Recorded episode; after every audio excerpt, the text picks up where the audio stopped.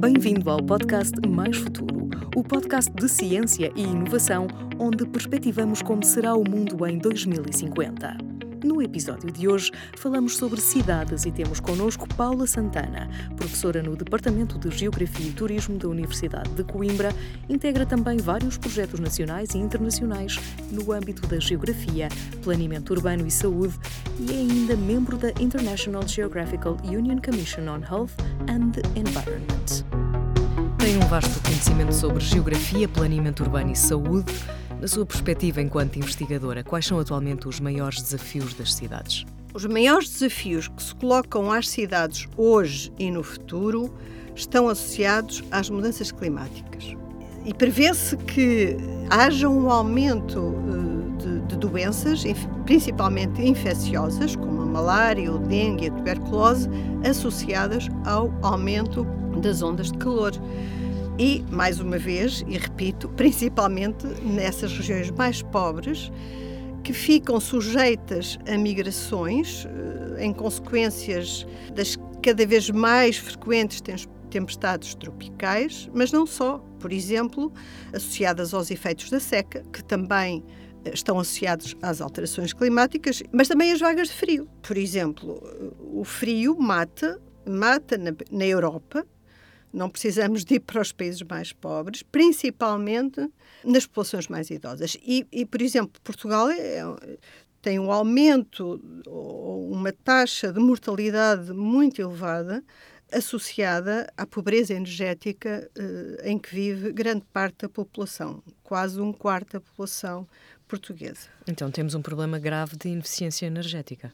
Temos um, um grave problema de consumo excesso de consumo.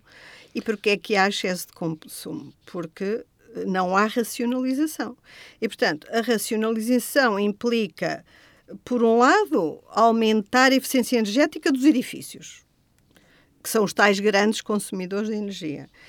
E, por outro lado, aumentar também a literacia dos consumidores, eh, do, do, do, daqueles que consumem bens e serviços. Por exemplo, uh, através de campanhas ou incentivos à diminuição do uso do automóvel individual, uh, por exemplo, ou, paralelamente, a diversificação da oferta de alternativas de mobilidade. E falando aí na questão das alternativas de mobilidade, uh, onde encaixamos neste paradigma a mobilidade elétrica?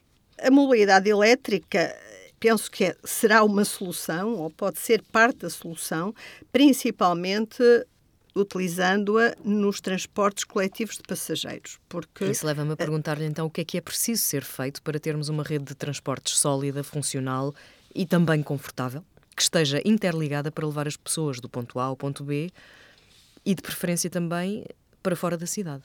O que é que precisamos de fazer para que isto aconteça o mais rapidamente possível? Espera-se uh, que se promovam estratégias uh, que já estão a acontecer em muitas cidades da Europa e concretamente em Portugal, eh, nomeadamente através eh, da concretização dos planos de mobilidade sustentável.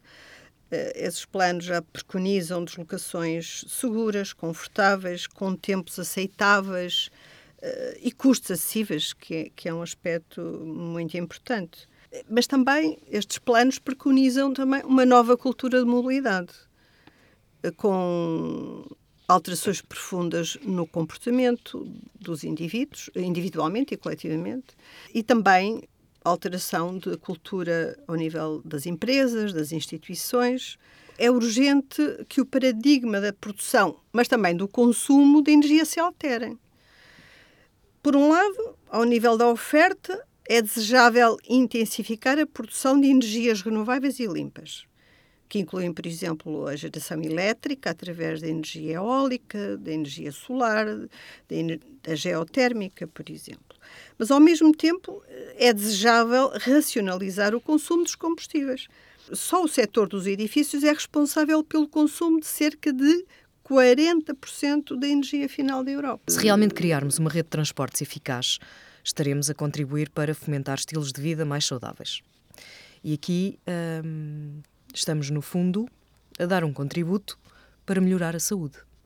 Quer desenvolver esta ideia? Sem dúvida, transportes coletivos eficazes, eh, espaço público eh, com capacidade de promover a mobilidade eh, pedonal e ciclável é um caminho para hum, diminuir as doenças, até as doenças crónicas, eventualmente, não é? Sim, sim, sim. Por via do aumento da atividade física, ou seja, caminhar, andar a pé, utilizando o transporte público também Andamos ah, mais a pé, inevitavelmente. Andamos mais a pé do que propriamente utilizando apenas o automóvel entre a casa e o local de destino, seja ele qual for. O que se tem verificado nos últimos anos e com tendência a agravar-se é o aumento da taxa de incidência e de prevalência de todas as doenças associadas a estilos de vida sedentários esses estilos de vida uh, sedentários não acontecem só no fim da vida, acontecem ao longo dos ciclos de vida e isso é muito preocupante, porque a diabetes cada vez uh, surge mais cedo? Mais cedo, exatamente. Não só associada à dieta, mas fundamentalmente a outros estilos de vida, como a inatividade física. Mas também o aumento dos tumores malignos cada vez mais cedo, a hipertensão e a, a saúde mental transtornos uh, mentais como a depressão, a ansiedade e agora um crescimento muito acentuado das demências. Tudo isto pode ser melhorado, de facto, com uma cidade que pense mais na pessoa, que coloque a pessoa no centro uh, e não o automóvel, como tem sido feito até aqui, ou seja, a promoção e a utilização de transportes públicos, a melhoria das condições do espaço público para as pessoas andarem a pé, de bicicleta fundamentalmente com mais conforto, também com mais segurança, porque é preciso assegurar que todos um, utilizem a via em segurança e fundamentalmente com qualidade. Mas aí, aí entram já algumas questões associadas às desigualdades. Pois, essa é a questão. Essa é a questão, Essa é? é a questão. Quando falamos em mobilidade, pretende-se que essa mobilidade seja, seja proporcionada a todos, independentemente do local onde vivam. E o que se verifica é que há mais condições para haver melhor mobilidade pedonal, ciclável, melhor espaço público e até transportes públicos em locais onde a condição social e económica dos residentes é melhor, ou seja, estamos eh, a promover alguma iniquidade, porque a cidade está a organizar-se favorecendo ou desfavorecendo, neste caso, desfavorecendo algumas franjas que ficam nas áreas mais periféricas, mais afastadas do centro da cidade. Então, aqui voltando à, à questão da saúde, porque parece que a saúde é de facto uma das questões mais importantes hoje será que também vai ser em 2050? Na sua perspectiva, como será a saúde das populações em 2050? Consegue traçar-me um cenário se fizermos alguma coisa ou se mantivermos tudo como está agora e não fizermos nada? Vejamos dois cenários. Se nada for feito, se nada for feito, se continuarmos, se o status quo for o mesmo, haverá maior carga de doença associada à degradação ambiental. Tudo o que foi dito até agora. Uhum. Maior aumento da poluição, aumento de eventos climáticos extremos, a escassez de recursos. Ou seja, uma degradação daquilo que já conhecemos, não é? Exatamente. Vai ser cada vez piores. Crises financeiras, desemprego, maior exposição a vulnerabilidades e epidemias. Portanto, se nada for feito, nós iremos ter, com certeza, maior número de pessoas expostas a pandemias. Isto leva a disrupções dos sistemas de saúde, a falta de acesso a cuidados médicos com consequências no aumento de mortes evitáveis. Isso aconteceu há pouco tempo, há, dois, há um ano, há dois anos, com a Covid. Existirá também uma grande carga de doença e incapacidade, principalmente na população mais idosa, que apesar de viver mais anos, nós hoje temos uma esperança de vida bastante está, elevada, que está a aumentar, embora nos últimos dois anos ela li, ligeiramente diminuiu, mas esta, esta população que vive mais anos terá menos qualidade de vida. Será mais pobre, continuará a pagar para ter acesso aos cuidados uh, de saúde, de é? saúde e, uh, do seu próprio bolso. E haverá mais diabetes, uh, haverá mais demências, haverá mais transtornos mentais. Está, Exatamente. Está a traçar um cenário bastante apocalíptico. É, mas pode não acontecer. Então vamos, vamos pensar nisso, vamos pensar nisso. Exatamente. Uh, se houver uma mudança de paradigma, uh, se houver uma aplicação de políticas em que a saúde está no centro das preocupações, então aí temos um cenário oposto. A população viverá mais anos e com maior qualidade de vida, terá menos carga de doença e menor grau de incapacidade. Porquê? Porque os avanços na tecnologia médica, de rastreio, tratamentos, os cuidados personalizados, por exemplo. Aqui entra a tecnologia novamente. A é? tecnologia, exatamente. Poderão contribuir para a melhoria do estado de saúde da população em geral, não é? Também poderá, terá que haver neste cenário alteração nos padrões de consumo e de mobilidade. Lá está.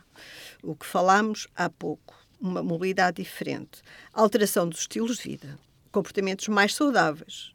Não só numa parte da vida, mas ao longo da vida. As políticas pensadas tomando em consideração a prevenção das doenças ao longo da vida. Isto é fundamental. Teremos então menos diabetes, menos doença cardíaca e cerebrovascular, que aliás têm vindo a diminuir já, mas que poderão, convém que Ainda continuem a reduzir, é? podem continuar, têm potencial para isso. Também neste cenário nós podemos assistir a uma redução da poluição, eh, porque eh, todos os aspectos que eu referi anteriormente, associados à utilização de outros tipos de fontes de energia, energia elétrica, não é? Porque efetivamente as cidades, como elas estão pensadas, estão pensadas para uh, deslocações de carro, não estão pensadas para as pessoas. Isso tem implicações ao nível da saúde, tem implicações ao nível da própria economia. O que é que nós temos de fazer? Ou seja, o que é que os governos têm de fazer para mudar isto? O que é, o que, é que nos falta? É, são as pessoas ou são os governos? São os patos que são resistentes e não vão para o lago? não, não podemos uh, ter essa perspectiva tão negativa do país. Está a ser feito. Está... Nós estamos aí atrasados, de algum modo. Não é? Portanto, a cidade verde e de proximidade, a cidade mais inclusiva, a cidade mais saudável e participada, a governança mais eficaz, tudo isto são aspectos fundamentais que já começaram a ser trabalhados há, há duas, duas dezenas de anos nos, noutros países da Europa e em Portugal eh, têm cinco anos, têm três anos, estão a começar em, algum, em algumas cidades. Mas estamos no bom caminho. Lisboa tem bons exemplos a esse nível, portanto, uh, replicados uh, ou uh, seguidos por Cascais, por Porto, por Matosinhos, por Coimbra, inclusive, que é, é que, está, está em grande transformação. Nestas, o que é que está a acontecer nestas cidades? São mais ciclovias? O, o que é que está concretamente a acontecer? É mais espaço público para as pessoas. As pessoas estão a ser o centro do, das, da atenção e, e das políticas dos governos locais. Até agora, pensava-se, o pensamento uh, era dirigido para a construção das vias, para a construção da habitação, para, para as empresas. Uh... Não era pensado para as pessoas e muito para o automóvel. Uhum. E, portanto, não se pensava o que é que a cidade podia oferecer às pessoas para as tornar mais felizes, no sentido e mais participativas, ao fim e ao cabo. A partir do momento em que se abriu essa possibilidade, as pessoas começaram a participar e, e, e, os governos locais começaram a entender que isso era importante. O que é que, o que, é que fez mudar o paradigma, no nosso caso, concretamente em Portugal? Porquê que foi uma evolução natural, portanto. Foi uma evolução natural. Nessa Com... evolução, permita-me perguntar-lhe que contributos tem a Academia dado e que eventualmente pode continuar a dar para as cidades em 2050?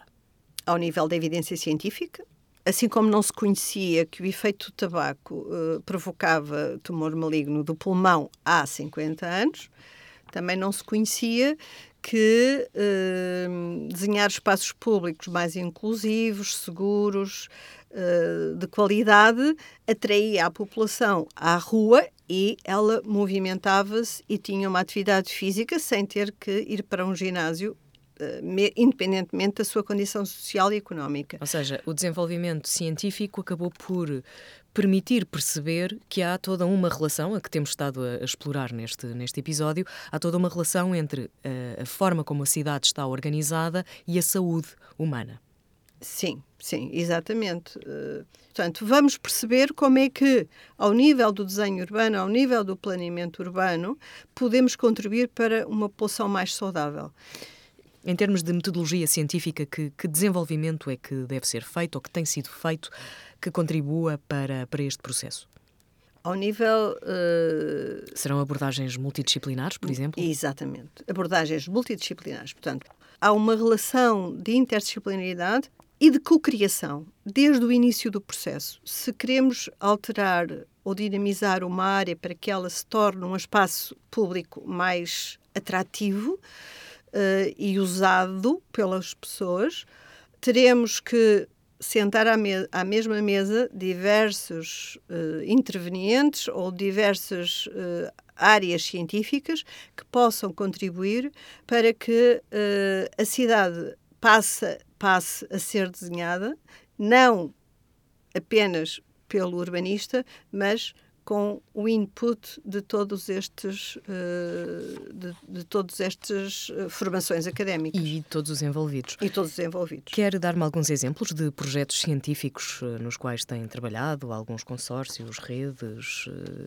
que sejam relevantes neste neste contexto? A rede da Organização Mundial de Saúde em, em que pertencemos a rede das cidades saudáveis a rede das regiões saudáveis da Europa Uh, e ao nível de Portugal, uh, estamos a trabalhar com os municípios saudáveis, que são quase 70. Há algum destes projetos que, que se destaque neste contexto, em termos do seu contributo para, para melhorar ou acompanhar as políticas públicas neste Sim, neste trabalhamos uh, com Lisboa na estratégia de saúde municipal e aqui fizemos a Estratégia Municipal de Saúde de Coimbra.